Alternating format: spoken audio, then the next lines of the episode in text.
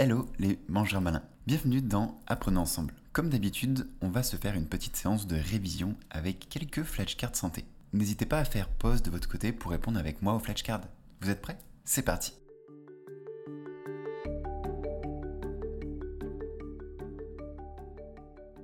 C'est quoi la solitude raisonnée et quels sont ses avantages? Alors, la solitude raisonnée, en fait, c'est le fait de se retrouver seul euh, de façon consciente pendant un certain moment. Quels sont ses avantages?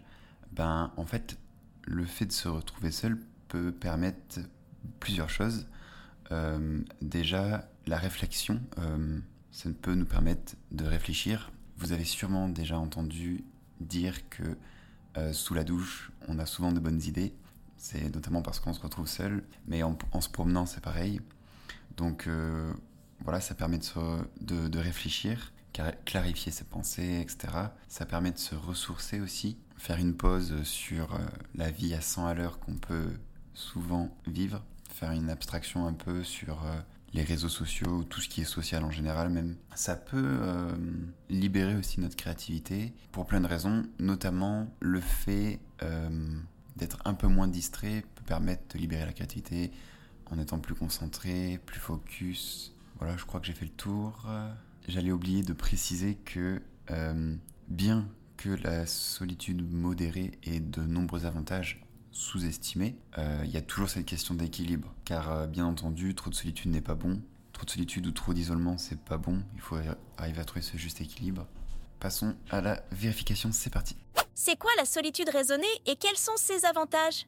La solitude modérée ou raisonnée peut offrir plusieurs bienfaits pour la santé mentale et le bien-être personnel. On a la réflexion et l'autocompréhension. La solitude offre un espace pour la réflexion intérieure qui aide à mieux se comprendre et à clarifier ses pensées et ses sentiments. Ensuite, on a le ressourcement qui permet de se reposer des stimulations sociales constantes, ce qui réduit ainsi le stress et la fatigue mentale. Après, on a aussi euh, un bienfait pour la créativité. La solitude peut stimuler la créativité car elle offre un espace non perturbé pour penser librement ou explorer de nouvelles idées. Ensuite, le renforcement de l'autonomie. Passer du temps seul peut renforcer la confiance en soi et l'indépendance en apprenant à être à l'aise en sa propre compagnie amélioration de la concentration. Sans les distractions des interactions sociales, on peut se concentrer mieux sur des tâches ou des hobbies. Donc pour conclure, une solitude modérée ou raisonnée peut être bénéfique car elle favorise la réflexion, le ressourcement, la créativité, l'autonomie et la concentration personnelle. Bien entendu, il est important de souligner qu'il faut trouver un équilibre car trop de solitude peut mener à des sentiments d'isolement ou de déconnexion composition du lactose? Alors, euh, le lactose est composé de deux monosaccharides. Le premier, le galactose, et le deuxième, le glucose. En fait, ces deux dernières, le galactose et le glucose, sont des monosaccharides et ensemble, combinés ensemble, ils forment le lactose qui lui-même devient en fait un disaccharide. Vérification. Quelle est la composition du lactose? Le lactose est composé de deux monosaccharides le galactose et le glucose. On peut les voir comme un train avec deux wagons. Un wagon est le galactose et l'autre est le glucose. Ensemble, ils forment le train du lactose. Donc en bref, le lactose est donc un disaccharide, un sucre formé par la liaison de ces deux simples sucres, galactose et glucose. C'est quoi la densité nutritionnelle? Alors la densité nutritionnelle, c'est un indice que l'on a parmi tant d'autres indices dans notre mallette à outils qui nous permet de savoir combien il y a de macro et micronutriments bons pour la santé dans tant de calories dans un aliment par rapport aux calories qu'il nous donne. Et plus précisément, en fait, c'est par rapport, c'est par rapport aussi à sa quantité. Euh, par exemple, dans 100 grammes d'un aliment, combien il y a de micro et macronutriments par rapport aux calories qu'il procure. On peut prendre euh, deux exemples d'aliments qui sont opposés, euh, comme par exemple ben, le brocoli. Lui, il aurait du coup une densité nutritionnelle euh, très haute, car il procure beaucoup de macro et micronutriments par rapport euh, aux calories qu'il contient dans 100 grammes de brocoli. Alors que si on prend des chips, 100 grammes de chips apportent très peu de macro et micronutriments par rapport à leur quantité très grande de euh, calories. Il est intéressant aussi de préciser que cet indice de densité nutritionnelle prend en compte que euh, les macros et micronutriments par rapport aux calories et pas forcément ce qui est nuisible en fait.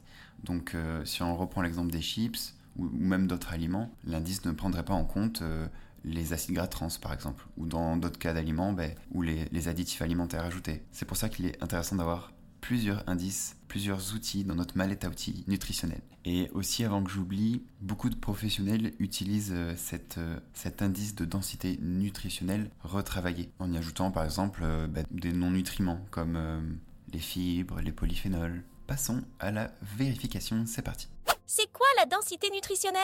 La densité nutritionnelle fait référence à la quantité de nutriments qu'un aliment contient par rapport à son nombre de calories. En fait, c'est une mesure de combien un aliment est riche en nutriments bénéfiques, et je surligne bénéfiques, comme les vitamines, les minéraux, les fibres, les protéines, etc., par unité d'énergie, donc calories ou kilocalories. Voici une petite manière simple de comprendre aliments à haute densité nutritionnelle. Ce sont les aliments qui fournissent beaucoup de nutriments essentiels tout en étant relativement faibles en calories, comme les légumes verts, les fruits frais, les grains entiers, les poissons gras, et les aliments à faible densité nutritionnelle, aliments qui contiennent peu de nutriments essentiels par rapport à leur tenue en calories. Ils sont souvent riches en sucre ajouté, en graisses saturées et ou calories vides. On a par exemple les snacks sucrés, les boissons gazeuses, les fast-foods. Choisir des aliments à haute densité nutritionnelle est un élément clé d'une alimentation équilibrée et saine car cela permet de maximiser l'apport en nutriments essentiels tout en contrôlant l'apport calorique. Ce qui est vraiment génial, c'est que la densité nutritionnelle peut être adaptée pour chaque professionnel ou patient.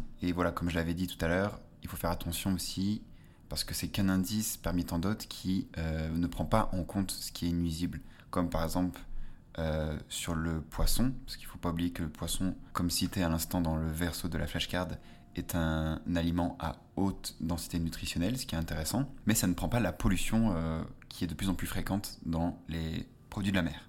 Terminé pour aujourd'hui. Si vous êtes resté jusqu'à la fin, félicitations. Restez motivés et je vous dis à demain pour une prochaine révision. Ciao ciao